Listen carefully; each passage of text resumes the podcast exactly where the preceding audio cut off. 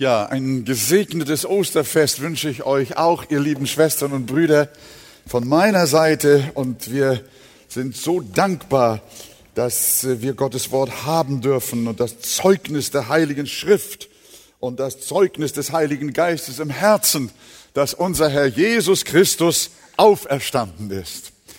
Und äh, auch in unserem Philipperbrief bezeugt der Apostel Paulus, die Auferstehung des Herrn.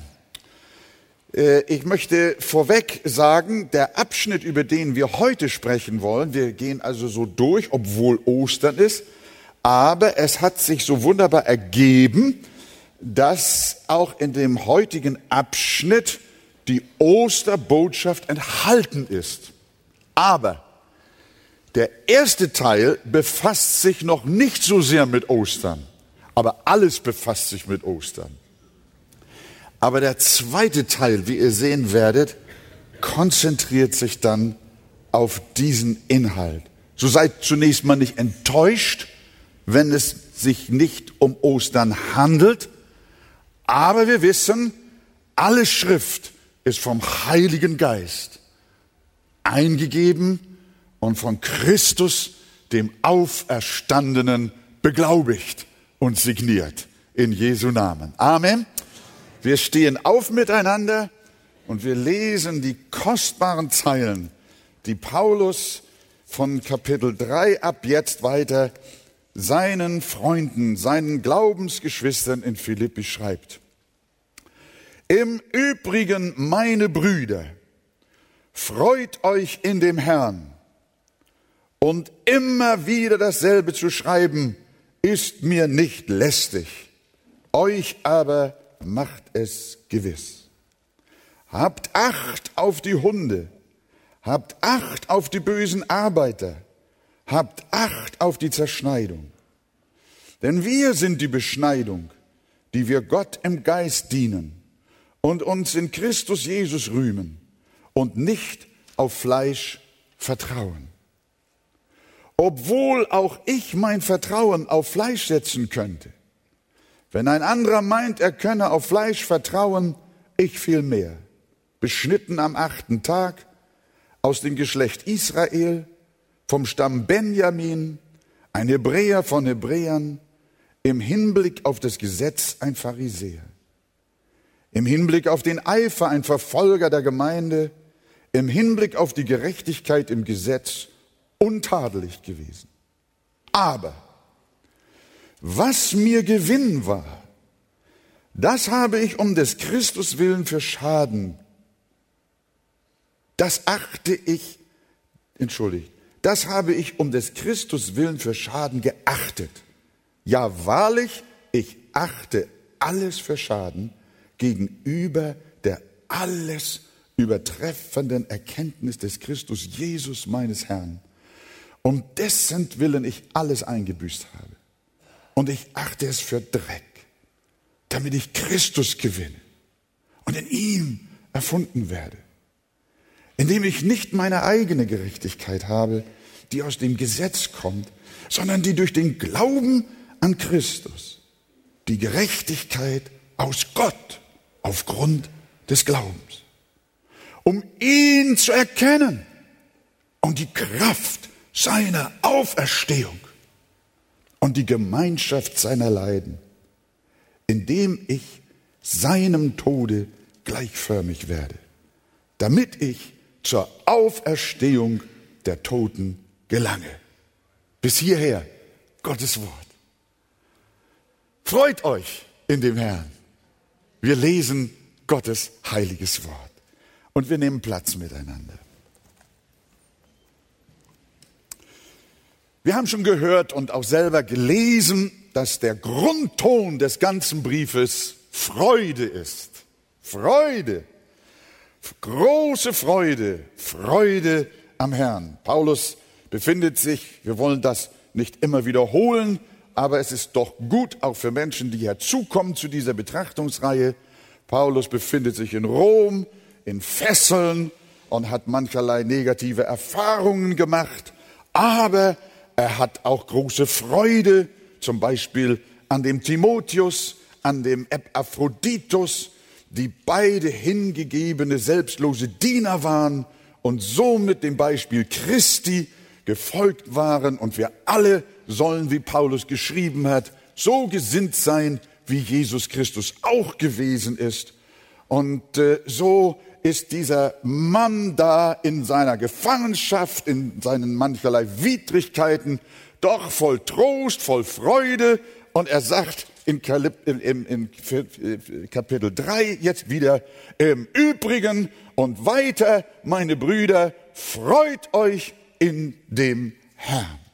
Und äh, dann äh, sagt er, dass seine Freude nicht getrübt ist, aber er ihn quält ein Thema, über das er ihnen schon mehrfach geschrieben hat, und er kann es nicht lassen, auch jetzt wieder davon zu reden. Er sieht eine große Gefahr, auch für diese wunderbare Gemeinde, die geistlich so stabil ist, sieht er eine große Gefahr, die dringend abgewehrt werden muss. Und da sagt er vor diesem Hintergrund, das schreibe ich euch immer wieder und dass ich das immer wieder schreibe, das verdrießt mich nicht. Es macht euch umso gewisser, es macht euch umso aufmerksamer. Ihr wisst, dass wir häufig die Neigung haben, gern was Neues zu hören. Das erleben wir auch manchmal so in der Gemeinde. Aber Pastor, das haben wir nun schon x-mal gehört, Mensch. Nur, nur hör doch mal auf damit. Ne? Äh, und wir, wir wollen mal was Neues hören, mal was, was anderes hören, was Aktuelles wollen wir mal hören. Und du redest immer dasselbe. Und ich finde das immer so schön, dass ich dann auf Paulus verweisen kann, der gesagt hat, dass ich euch immer dasselbe schreibe, verdrießt mich nicht. Aber es ist nicht ein Witz, sondern es ist ernst hier. Was war es denn, was der Apostel immer wieder thematisierte? Es waren Judenchristen, die zwar an Jesus glaubten, aber meinten, zur Errettung gehöre auch die Beschneidung. Und vom jüdischen Hintergrund her kann man das ja vielleicht verstehen. Aber Paulus hat da Gefahren gesehen, wenn sogar noch die Heidenchristen auch noch beschnitten werden sollen, um sie als Christen auszuweisen. Und vor diesen Leuten wollte Paulus die gute Philipper-Gemeinde schützen. Darum wiederholte er sich in seinen Briefen und warnt immer wieder vor dieser Ehrlehre. Und in Vers 2, wie wir gelesen und gehört haben, wird er drastisch. Er schreibt, habt Acht auf die Hunde. Habt Acht auf die bösen Arbeiter. Habt Acht auf die Zerschneidung. Mein lieber Mann, Hunde nennt er sie und böse Arbeiter. Warum? Weil sie predigen, dass zur Erlösung noch rit religiöse Rituale gehören. Und darin sah Paulus eine Zerstörung des Evangeliums. Er konnte manches ertragen, aber da, wo man anfing, Errettung auch nur teilweise auf der Grundlage von menschlichen Werken zu predigen, da war Schluss für ihn. Da griff er zur Keule. Da greift er zu starken Worten und nennt solche Leute die Zerschneidung. Das ist eine, eine Anspielung auf Beschneidung. Er sagt, diese Leute, sie sie, sie, sie lehren nicht die Beschneidung, sondern sie sind die Zerschneidung. Sie rühmen sich der Beschneidung, aber ihr Verhalten nennt er Zerschneidung. Sie zerschneiden die Gnade Gottes und zerreißen die Gemeinde. Denn der unumstößliche Grundsatz des Evangeliums, den Paulus einmal im Brief an die Epheser in Kapitel 2, Vers 8 formuliert hat, lautet, denn aus Gnade seid ihr errettet, durch den Glauben. Und das nicht aus euch, Gottes Gabe ist es, nicht aus Werken, damit sich niemand rühme. Aber die Judaisten rühmten sich doch ihrer Werke und forderten die Beschneidung für die christliche Gemeinde. Und damit waren sie auch im Anmarsch auf die Philipper-Gemeinde. Und Paulus sagt nein. Er sagt, das zerschneidet das Evangelium. Und darum hütet euch vor dieser Lehre. Und dann Vers 3. Habt ihr eure Bibel dabei? Schaut rein. Was sagt ihr jetzt Vers 3? Wir sind die Beschneidung, die wir Gott im Geist dienen und uns in Christus Jesus rühmen und nicht auf Fleisch, auf fleischliche Handlungen, auf Rituale vertrauen. Die Beschneidung im alten Israel war das äußere Bundeszeichen dass das Volk beständig an seine Verpflichtungen Gott gegenüber erinnerte. Es war ein Ausdruck davon, dass wir aufgrund unserer sündhaften Natur Reinigung von Gott brauchen. Beschneidung war ein Zeichen für die Notwendigkeit, dass wir gereinigt werden. Aber schon im Alten Testament mahnt Gott an, dass die äußere Beschneidung an der Vorhaut nicht das Entscheidende ist. Wahre Reinigung geschieht nicht am Fleisch, sondern wo muss sie geschehen? Im Geist.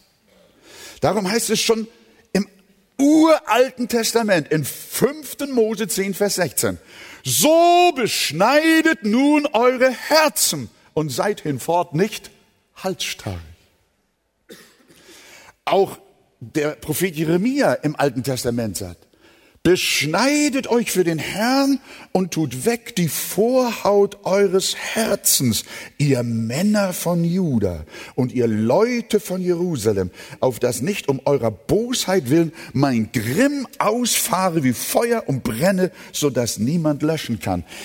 Man kann beschnitten sein und Gottes Grimm und Feuer und Gericht kommt über sie. Warum? Weil die äußere Beschneidung nicht das Entscheidende ist, weil die Beschneidung des Herzens fehlt. Und Paulus, hört mal, äh, bitte, wenn ihr könnt, schlagt mal schnell mit auf. Römer 2, Vers 28 und 29. Da im Römerbrief hat Paulus dieses Thema auch schon. Er sagt, er sagt, denn nicht der ist ein Jude, der es äußerlich ist. Auch ist nicht das die Beschneidung, die äußerlich am Fleisch geschieht, sondern der ist ein Jude, der es innerlich ist. Und seine Beschneidung geschieht am Herzen, im Geist, nicht dem Buchstaben nach. Nach der Lesart des Paulus sind also nicht diejenigen Juden, die äußerlich beschnitten sind, sondern die, die es innerlich sind. Und das sind alle die, die aus Gnade von neuem geboren sind, die sich nicht auf äußere Handlungen verlassen, sondern die innerlich gereinigt sind und Gott aus der Tiefe ihrer Herzen in ihrem Geist dienen. Darum sagt Paulus, wir sind die Beschneidung, die wir Gott dienen im Geist, aus unserem Herzen. Und wir suchen unseren Ruhm nicht in äußeren Zeichen, sondern allein in Jesus Christus. Warum hat, den, warum hat Gott den Juden im Alten Testament dieses äußere Zeichen der Beschneidung gegeben, wenn das nicht so wichtig ist? Weil er ihnen und auch uns heute nachhaltig demonstrieren will, dass Zeremonien zwar etwas andeuten und auch eine Botschaft tragen, aber nichts reell und real bewirken Und wir deshalb, nachdem Christus gekommen ist, wir davon für immer lassen sollten. Auch wir Freikirchler sollten diese Gefahren sehen, dass wir uns nicht an Formen festhängen, an Systemen. Wir haben so sehr die Neigung, an Formen, Satzungen, Liturgien und Systemen zu glauben. Aber das sind Hülsen, ohne das Leben in ihnen ist. Wir werden nicht durch das Wasser der Taufe gerettet, nicht durch Brot und Wein beim Abendmahl, nicht durch das Öl, mit dem wir nach Jakobus 5 Kranke salben, auch nicht, wenn das Öl aus Israel kommt nicht durch religiöse Rituale, sondern allein aus dem Glauben an Jesus Christus werden wir gerettet. Und darum behauptet Paulus mit großer Kühnheit, wir sind die Beschneidung. Philippa, ihr Christen in Philippi, was ich euch als Evangelium gepredigt habe, das ist die Beschneidung. Seine Predigt war Errettung allein aus Gnade allein aus Glauben. Und jedem, der diesen reinen und heiligen Evangelium irgendeine verdienstvolle menschliche Mitwirkung untermischen wollte, dem widersetzte sich Paulus mit äußerster Entschiedenheit. Er nennt sie Hunde. Er nennt sie böse Arbeiter. Er nennt sie die Zerschneidung. Hat das auch etwas mit uns zu tun? Ich habe es schon angedeutet, aber im weiteren Sinne ebenfalls. Denn auch heute will der Mensch immer etwas zum Rühmen. Was hat Goethe gesagt? Edel sei der Mensch, hilfreich und gut. Also sind wir edel und Gott wird mit uns zufrieden sein. Wir bringen ihm unsere Vorzüge und heben hervor, dass wir niemandem etwas schuldig sind. Was wollen Sie von mir? sagte einmal ein Gottesdienstbesucher hinterher. Sie predigen, ich soll meine Sünde bekennen und Buße tun. Ich bin niemand was schuldig. Toll. Wären alle so wie ich, könnte Gott so richtig froh sein. Auch war ich fleißig und habe es zu etwas gebracht, meine Steuern gezahlt und zudem für mildtätige Zwecke gegeben. In einer Talkshow erst vor ein paar Tagen, in der es unter anderem um die Frage der Buße ging, sagte ein Prominenter zum anderen, wo sündigen wir denn noch? Nein, wir sündigen nicht mehr. Guck mal, wer wir sind. Wir sind gegen Krieg, wir sind gegen Atomkraft, gegen Rassismus und Frauenfeindlichkeit, wir sind gegen die Todesstrafe, wir sind human, wir sind zivilisiert, sozial gerecht, wir sind getauft und feiern Weihnachten und Ostern, wir haben christliche Wurzeln und wir sind anständige Menschen. Ja, wir sind beschnitten. Die anderen nicht. Das sind Unbeschnittene. Wir aber. Was kann Gott noch mehr von uns wollen? Wir glauben an uns selbst, an unsere guten Werke, an unseren guten Willen, an unsere gute Erziehung. Kürzlich fragt mich eine Frau ganz spontan und richtig mit Macht. Von Jugend auf bin ich christlich erzogen und habe mich mein Leben lang daran gehalten. Das wird Gott doch gewiss honorieren. Fragen wir mal Paulus. Was hätte er dieser Frau gesagt? Dass Gott das honoriert. Wir haben schriftlich in Vers 4. Hast du die Bibel da? Paulus antwortet dieser Frau und uns allen. Wenn jemand meint, er könne sich auf Fleisch verlassen, so könnte ich es viel mehr. Ich, der ich am achten Tag beschnitten bin, aus dem Volk Israel, vom Stamm Benjamin, ein Hebräer von Hebräern, nach dem Gesetz ein Pharisäer, nach dem Eifer ein Verfolger der Gemeinde, nach der Gerechtigkeit, die das Gesetz fordert, untadelig gewesen. Also Paulus hatte Edles vorzuweisen. Als, Jüd, als Kind jüdisch erzogen, am achten Tag beschnitten und mütterlicher und väterlicherseits ein Jude, reines Blut was will denn Gott noch? Wer, wer will mir noch was anhaben? Und außerdem bin ich noch ein hoher Gelehrter, ein Pharisäer in Israel, dazu noch ein guter Kämpfer gegen christlichen Fanatismus und Fundamentalismus, aber zugleich alle jüdischen Vorschriften vorbildlich gehalten. Paulus, das wird reichen. Damit kommst du in den Himmel. Das wird Gott honorieren. So viel wie du hat keiner. Und tatsächlich, Saulus war anfangs sein Name, der hielt das alles für ausreichend. Er hielt es in Vers 7 wörtlich für Gewinn. Das war sein Gewinn. Das war sein Habenkonto. Er war stolz darauf und war sich sicher, dass auch Gott stolz auf ihn ist. Aber eines Tages, meine lieben Geschwister und Freunde, eines Tages ist er auf dem Weg nach Damaskus, dieser edle, edel sei der Mensch, dieser gute, verdienstvolle Mann mit einem so wunderbaren Background, mit einer wunderbaren Herkunft, jüdisches Blut, alles toll. Auf einmal wird er gestoppt, aber nicht von der Polizei, sondern Christus selbst hält ihm die rote Kelle hin. Der braucht gar nicht mehr auf die Bremse treten, der fliegt schon auf die Erde. Ein helles Licht umleuchtet ihn. Und er fragt voller Entsetzen, Herr, wer bist du? Ich bin Christus, den du verfolgst. Und wir wissen, das war die Wende. Von diesem Augenblick war alles anders. In seiner souveränen und freien Art riss Christus sich einen Mann heraus, der nicht wollte. Aber Gott war stärker. Was tat er? Er war, Paulus war, Saulus war beschnitten am achten Tag. Aber jetzt beschnitt Gott sein Herz. Und schon war er willig.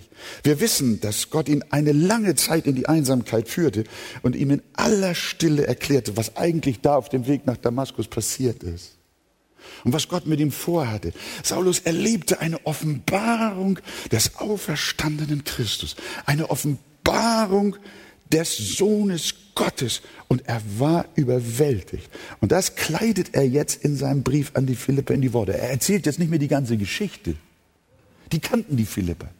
Aber er verweist auf seine Geschichte. Und er sagt ihnen, denkt mal, was ich da in Damaskus erlebt habe was mir Gewinn war, Vers 7 und 8, das habe ich um Christi willen seit dieser Zeit für Schaden erachtet. Ja, ich achte es noch alles für Schaden gegenüber der überschwänglichen Erkenntnis Christi Jesu meines Herrn. Um seinetwillen ist mir das alles ein Schaden geworden. Und ich erachte es für Dreck, damit ich Christus gewinne. Also, als er Christus gesehen, als er sein Heil erkannt, seine Gerechtigkeit und Gnade gesehen, da wollte er von allem anderen nichts mehr wissen. Die Offenbarung des Herrn war für ihn eine so überschwängliche Erkenntnis, dass er das Gute und Schöne seines vorherigen Lebens alles für Schaden hielt, sogar für Dreck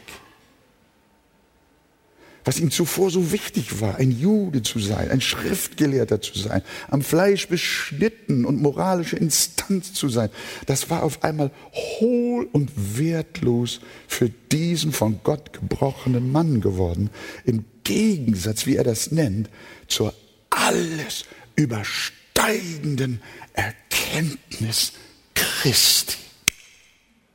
Halleluja. Das, was passiert, als er den Heiland erlebt hatte, verlor alles andere seinen Glanz.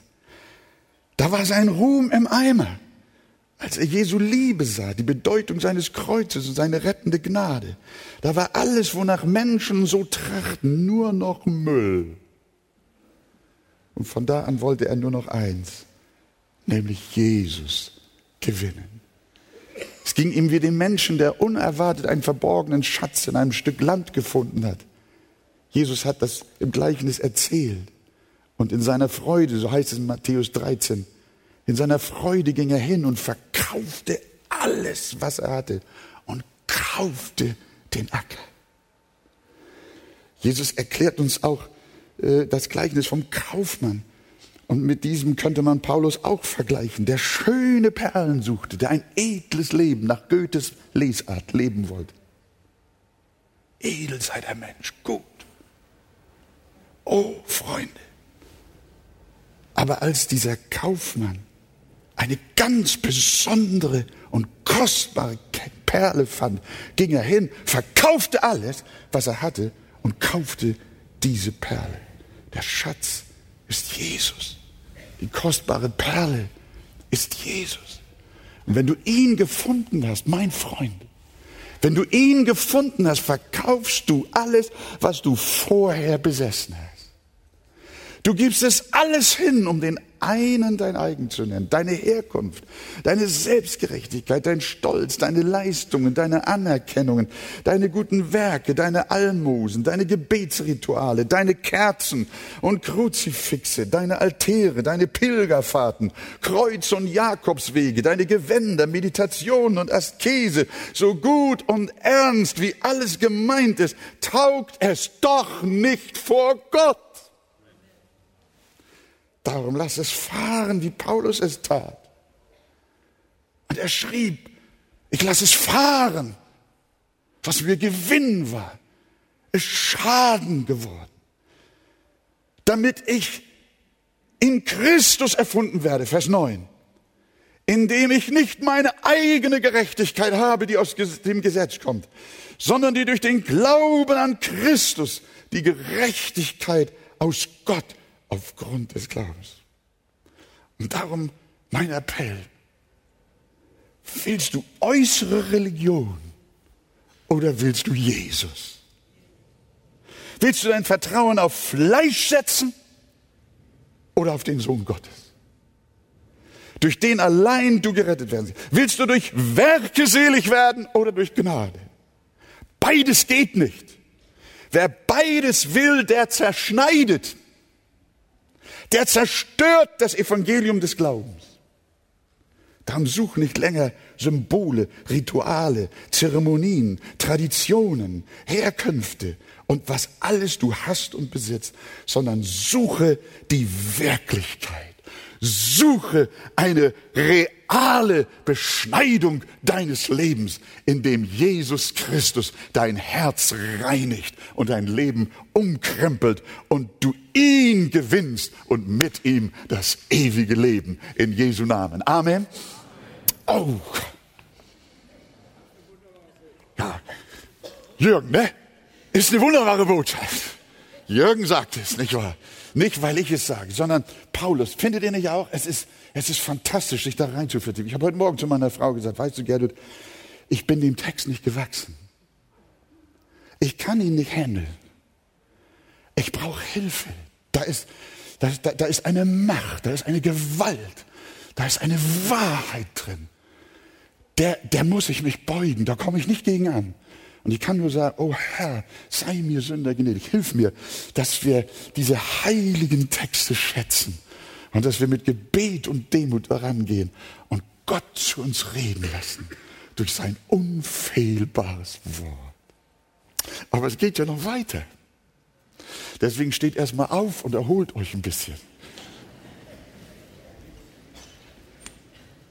Ich lese nämlich nochmal Vers 9 bis 10.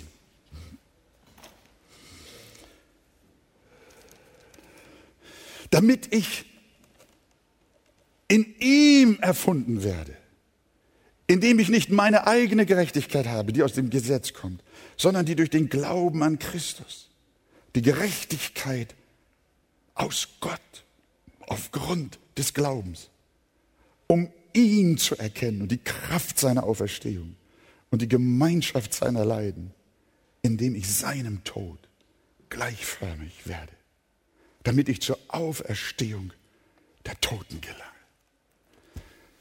Setzt euch doch gern wieder hin. Wir haben gehört, dass Paulus mit den Judenchristen hart ins Gericht ging. Erinnert ihr euch? Die durch eine Mischung von beidem selig werden wollten, nämlich aus Gnade aufgrund des Glaubens einerseits aber andererseits auch durch menschliche Vorzüge und Werke. Aber das ist für den Apostel Zerschneidung. Er betont, wir brauchen nur eins. Und das ist die Gerechtigkeit Christi, weshalb er in Vers 9 ausruft, damit ich nicht meine eigene Gerechtigkeit habe, die aus dem Gesetz kommt, sondern die durch den Glauben an Christus, die Gerechtigkeit aus Gott aufgrund des Glaubens. Wir sehen, dass Paulus nicht nur im Römerbrief die Rechtfertigungslehre uns nahegebracht hat, nicht nur im Galaterbrief, sondern auch hier im Philipperbrief. Das ist wie ein, wie ein roter Faden in seiner Glaubenslehre.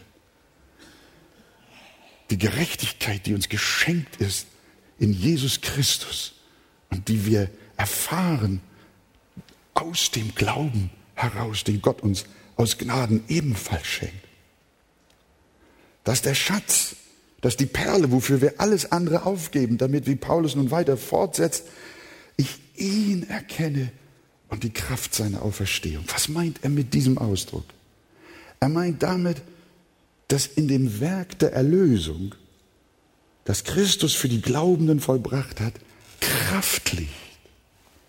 Gewaltige Kraft liegt in dieser Botschaft.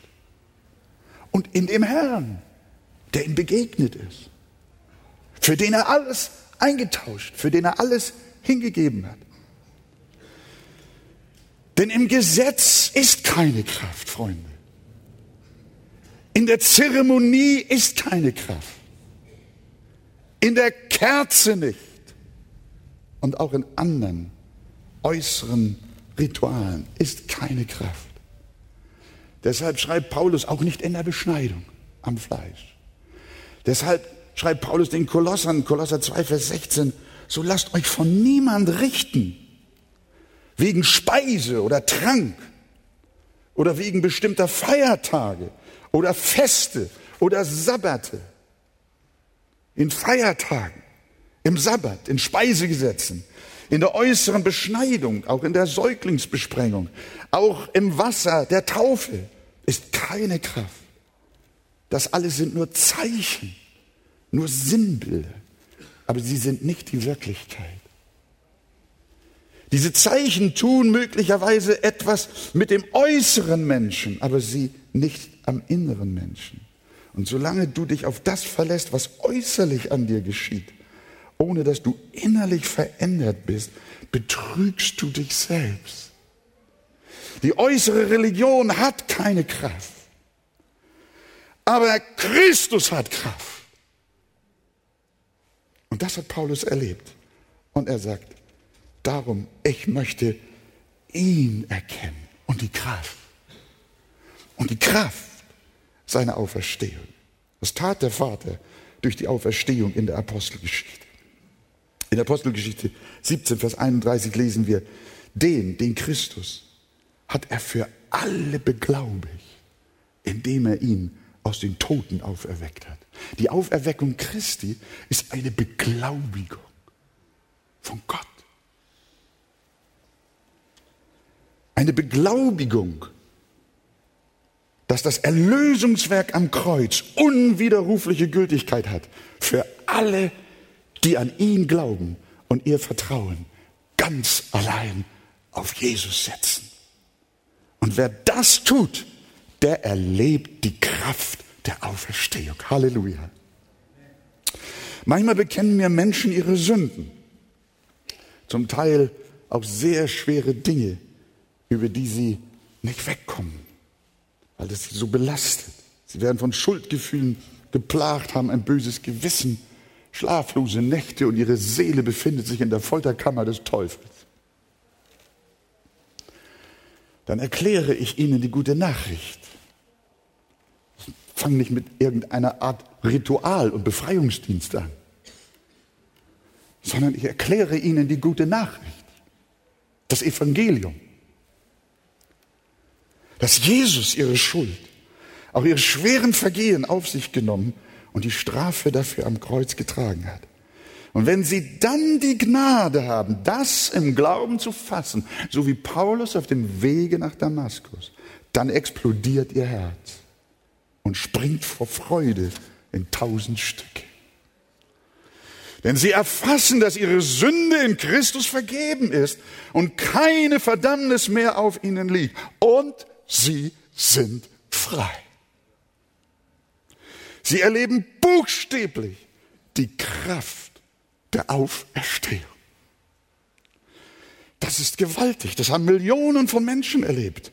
Die Kraft der Auferstehung in der Vergebung ihrer Sünden. Gott schickt Sünder nicht auf Pilgerfahrt, um sich zu geißeln und zu kasteien, sondern sagt einfach in seinem Sohn Jesus Christus, kommt her zu mir alle, die ihr mühselig und beladen seid. Ich will euch erquicken. Setzt euer Vertrauen ganz und gar auf Christus und glaubt an ihn.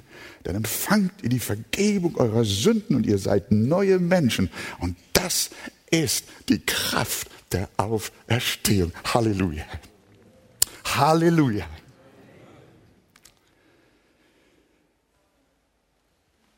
Durch die Kraft der Auferstehung sind wir also von neuem geboren. Petrus schreibt einmal in seinem ersten Brief, Kapitel 1, Vers 3, gelobt sei Gott, der Vater unseres Herrn Jesus Christus, der uns nach seiner großen Barmherzigkeit wiedergeboren hat zu einer lebendigen Hoffnung und jetzt durch die Auferstehung Jesu Christi von den Toten. Wir sind durch die Kraft der Auferstehung von neuem geboren. Das heißt, wenn Jesus im Grab geblieben wäre, könnte kein Mensch neu werden. Ohne Auferstehung gäbe es keinen einzigen Christen auf der Welt. Wahres christliches Leben ist auf nichts anderes zurückzuführen als auf die Auferstehung des Sohnes Gottes. Deine und meine Wiedergeburt und die von Millionen Glaubende ist die Auswirkung derselben Kraft, die Christus aus den Toten hervorgebracht wird. Hier ist der Beweis von der Kraft der Auferstehung.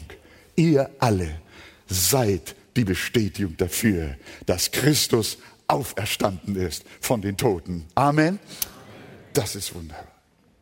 Aber die Kraft der Auferstehung zeigt sich nicht nur in der Errettung und geistlichen Erneuerung eines Menschen, sondern auch fortwährend im täglichen Leben eines jeden Gläubigen. Im Kolosser 3, Vers 1 schreibt der Apostel, wenn ihr nun mit Christus auferweckt worden seid, also von neuem geboren worden seid. So sucht das, was droben ist, wo der Christus ist. Die Kraft der Auferstehung verleiht uns nicht nur die Fähigkeit, ein neues Leben zu beginnen, sondern es auch fortzusetzen. Leben strebt immer nach Leben. Deshalb ist es unvorstellbar, dass jemand von neuem geboren ist, aber sein altes Leben in der Sünde fortsetzt. Nein, wenn er mit Christus auferweckt worden ist, dann strebt er sein ganzes Leben nach Christus. Und deshalb formuliert Paulus auch nicht, ich habe die Kraft der Auferstehung kennengelernt. Das ist auch wahr. Aber er formuliert anders, indem er sagt, ich möchte noch ihn erkennen und die Kraft der Auferstehung. Mehr erkennen. Mehr, mehr von Jesus, mehr von dem Heiland, mehr von dieser Kraft, die in der Auferweckung von dem Tode dem Heiland gegeben und uns geschenkt ist. Er weiß, diese Auferstehungskraft will jeden Tag neu erlebt werden. Sie ist es, die uns täglich Kraft verleiht, Anfechtung zu überwinden der Sünde zu trotzen und im Glauben nicht müde zu werden. Ihr seid oft schon müde geworden im Glauben. Und der Kampf ist oft so schwer. Die Kraft der äh, Auferstehung manifestiert sich also in unserer täglichen Heiligung und in unserem fortwährenden Dienst für unseren Herrn. Durch die Kraft der Auferstehung bleiben wir auch treu, mitten im Leiden und mitten in der Not. In den Jahrzehnten der kommunistischen Christenverfolgung wurden schwerste Repressalien auf unsere damaligen Glaubensgeschwister ausgeübt, Benachteiligungen aller Art bis hin zu jahrelanger Verschleppung nach Sibirien. Wir haben einen Teil dieser Männer, die 10, 15, 20 und 30 Jahre in Sibirien in Arbeitslagern wegen ihres Glaubens zugebracht haben, nach der Wende persönlich kennengelernt. Wir haben mit ihnen geweint im Nachhinein noch. Aber in dieser schweren und harten Zeit hatten die Kinder Gottes in der Sowjetunion eine wunderbare Gewohnheit. Wenn Leid und Verzweiflung überhand nehmen wollten, rief der leitende Bruder der versammelten Gemeinde, nicht nur zu Ostern, gerade dann, wenn es bitter, bitter schwer war, und sie ihre Taufen im Wald bei minus 20 Grad bei aufgehacktem Eis durchführen mussten und jeden Augenblick Angst hatten, dass Geheimpolizisten sie verhaften.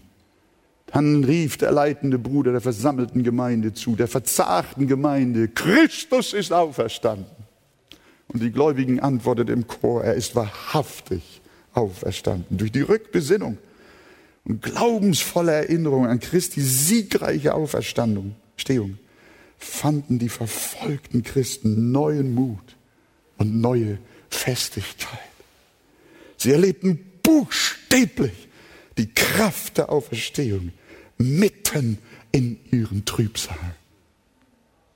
Das heißt, darum heißt es in Epheser 3, Vers 20, dem aber, der überschwänglich tun kann über alles hinaus, was wir bitten oder verstehen, nach der Kraft, die in uns wirkt. In uns Gottes Kindern wirkt eine Kraft. Es ist die Kraft, die Macht, die Stärke der Auferstehung. Es ist nicht die Kraft religiöser Bemühungen, nicht die Kraft transzendenter Selbstsuche, nicht die Kraft zeremoniellen Pomps, oder die Kraft von Satzungen und Vorschriften oder die Kraft des guten Willens. Nein, es ist die Kraft Christi, die uns zur Seligkeit führt. Und diese Kraft, diese Stärke, die möchte ich erkennen, schreibt Paulus den Philippern. Das ist es, was ich möchte. Das ist es, was ich brauche. Das andere habe ich alles gehabt. Das ist alles vorbei. Seit jener Damaskusstunde ist alles anders. Seitdem ist das, was mir Gewinn war, Müll. Und das, was ich bisher für Müll erachtete und verfolgte, nämlich den Christus Gottes, der ist mir mein Ein und alles geworden. Ich möchte ja ihn erkennen und die Kraft seiner Auferstehung. Halleluja. Wollen wir es mal zusammen sagen? Ich möchte ja ihn erkennen und die Kraft seiner Auferstehung. Christian hat vorhin gesagt, die Musik soll mal leise sein. Jetzt bin ich die Musik. Laut, kräftig, von Herzen. Ich möchte ja ihn erkennen.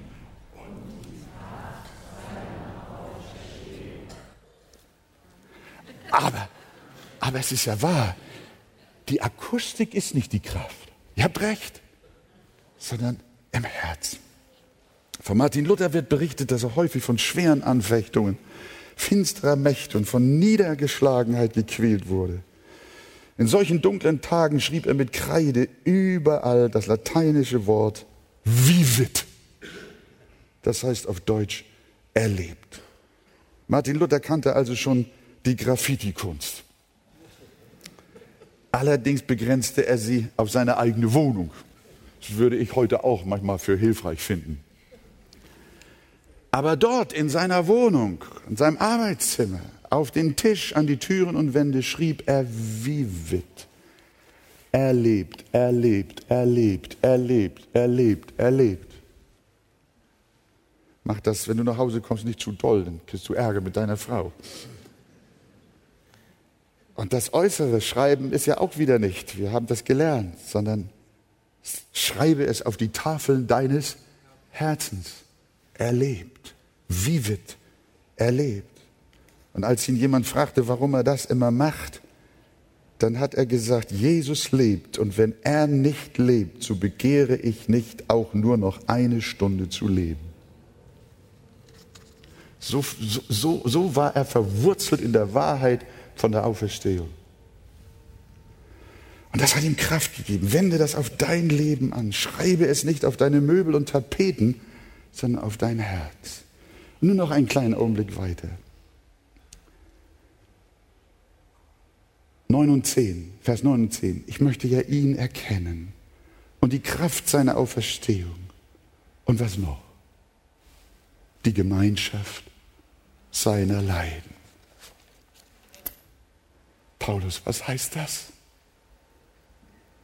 Ich glaube, so wie Christus seinen Drangsalen nicht entflohen ist. Wisst ihr noch, wie er in Gethsemane gebetet hat? Herr, wenn es möglich ist, dann lass diesen Kelch an mir vorübergehen. Aber nicht mein, sondern dein Wille soll geschehen. So wie Christus seinen Drangsal nicht entflohen ist, so möchte auch der Apostel seinen Trübsal nicht aus dem Weg gehen, sondern sie willig tragen, wie der Vater es will. Er will im Aushalten seiner Bedrängnisse Christus ähnlich sein. Ja, er will, wie er wörtlich sagt, darin seinem Tod, Vers 10, gleichförmig werden.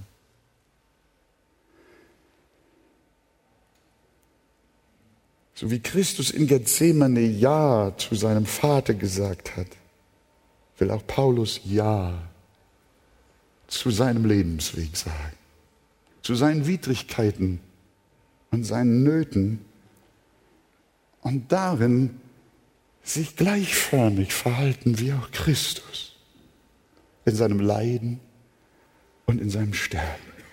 Auch wir heute leben in einer gefallenen Welt voller Sünde und Schwachheit und wir erleben Not, Schwierigkeiten, Trübsal und Leiden aller Art. Und dann kommt die Diagnose Krebs ins Haus. Ne? Dann zerbricht die Ehe. Die Kinder leiden. Wir verlieren unseren Arbeitsplatz. Wir werden um unseres Glaubens willen gemobbt und verleumdet. Was machen wir mit all diesen Widrigkeiten? Lehnen wir sie ab? Hadern wir mit Gott? Werden wir bitter? Oder erinnern wir uns, was Jesus alles durchlitten hat? Und sagen uns, so wie er, so wie Jesus seine Leiden und Schmerzen getragen hat, will auch ich sie tragen. Die Gemeinschaft seiner Leiden. Auch ich will den Kelch trinken, den mir mein Vater im Himmel reicht. Und darin will ich Christus ähnlich sein. Und in meinen Kämpfen durch Lernen von Geduld, Ausdauer und Gottvertrauen, auch dem Wesen Jesu immer näher kommen. Und zugleich dürfen wir wissen, dass die Kraft der Auferstehung da ist, die uns jeden Tag durchträgt. Paulus lehrt uns in Römer 6, dass wir, dass wir mit Jesus so eins geworden sind durch den Glauben. Das wird in der Taufe symbolisiert. Wie gesagt, sie rettet uns nicht, aber sie ist eine Botschaft dessen, was in unserem Herzen passiert ist. Paulus sagt, wir sind eins gemacht und Christus gleich geworden in seinem Tod, so werden wir ihm auch in der Auferstehung gleich sein. Dasselbe, dasselbe bringt Paulus jetzt in unserem Textabschnitt in Philippa nahe. Ich möchte mit Christus in seinem Leiden gleich sein und in seinem Tode und dann natürlich auch in seiner Auferstehung. Wenn er durch den Glauben mit Christus leidet, weiß er, dass er auch zur Auferstehung gelangt. Ich hatte als junger Mensch mal eine Decke, eine Wolldecke mit auf eine Freizeit mitbekommen. Meine Mutter hat mich so sehr versorgt. Und dann war mir während der Freizeit die Decke abhanden gekommen. Dann frage ich den Jugendpastor, ob er weiß, wo meine Decke ist. Und dann fragt er mich, wie sah die Decke denn aus? Ich sage, sie hatte Streifen. Und dann sagt er, dann sind die Streifen ja wohl auch weg. Und als die Decke wieder da war, dann sagt er, nun hast du deine Streifen ja wieder. Ihr denkt, warum erzähle ich so ein profanes Zeug? Ich habe das nie vergessen, besonders wenn ich an Römer 6 dachte und jetzt auch an Philippa 3. Wir sind so mit Christus eins und in ihm verwurzelt und verwachsen wie die Streifen mit meiner Decke. Wenn die Decke weg ist, sind die Streifen auch weg. Wenn Christus gestorben ist, bin ich auch gestorben.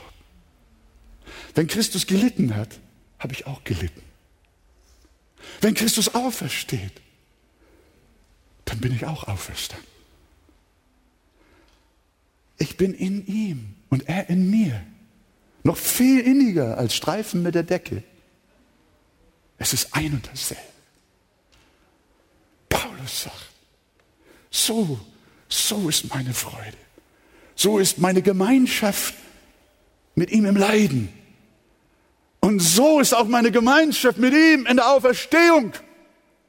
Und so wie er schließlich gen Himmel gefahren ist, so werden auch wir gen Himmel fahren. Denn wenn die Decke auffährt, dann fahren die Streifen auch auf. Und es ist keine Trennung da. Wir sind alle eins in Jesus Christus. Habt ihr das komische Gleichnis verstanden? Na, hoffe ich doch, nicht wahr? Ihr Lieben, das ist, was Paulus uns hier sagt. Das heißt, was dem Heiland passiert, passiert auch uns. So wie er gestorben ist, sind wir auch mit ihm gestorben. Und so wie er auferstanden ist, so sind auch wir mit Christus auferstanden. So wie wir seinem Tode gleichförmig sind, so sind wir auch seiner Auferstehung gleichförmig. Was für eine Botschaft.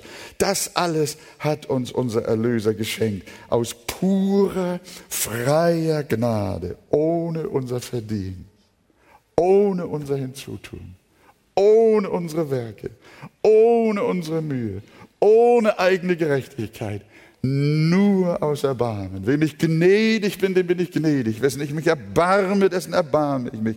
Und wenn dir das klar wird, wenn dir dieser Heiland offenbar wird, dann wird auch bei dir aus Saulus ein Paulus.